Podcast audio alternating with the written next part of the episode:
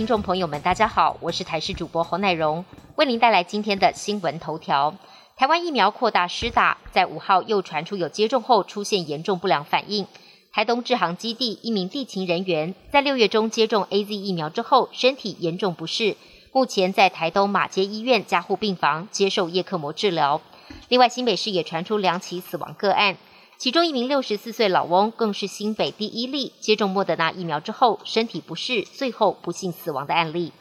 位在中情里南机场附近的国宅，一个月内陆续有十六例确诊，上周突然增加三名感染源不明的确诊者，研判该地存在有潜藏的感染源，因此先请里长造册，依照北市府公布的中情专案内容，六栋国宅约七百多户确诊者分布在一到五栋，四户为家户感染。由于六月三十、七月一号才爆发的新确诊案例，因为感染源不明，北市府评估纳入热区处理。再跟里长、社区管委会到现场勘查，认定情况不严重，市府启动专案。今天一大早派着专车到社区，载了四百多人到医院筛检。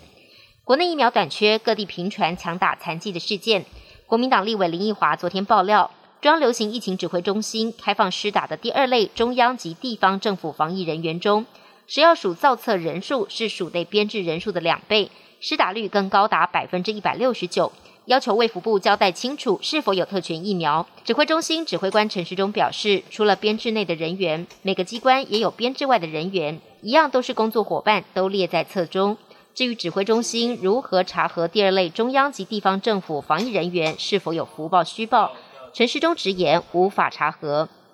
Delta 变种病毒来势汹汹，辉瑞疫苗的保护力恐怕大打折扣。以色列卫生部周一公布的报告显示，自从六月六号以来，辉瑞疫苗在预防染疫以及出现症状的保护力下降到百分之六十四，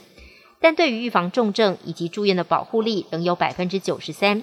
辉瑞发言人拒绝对以色列的数据发表评论，但他引用其他研究数据表示，尽管辉瑞疫苗对 Delta 的效力有所降低。但依旧能中和包括 Delta 在内的变种病毒。以色列是全球疫苗覆盖率最高的国家之一，全国约百分之六十人口接种至少一剂辉瑞疫苗，确诊数也从上万一度减少到只有个位数。但最近 Delta 变种病毒扩散，使得以色列疫情再度升温。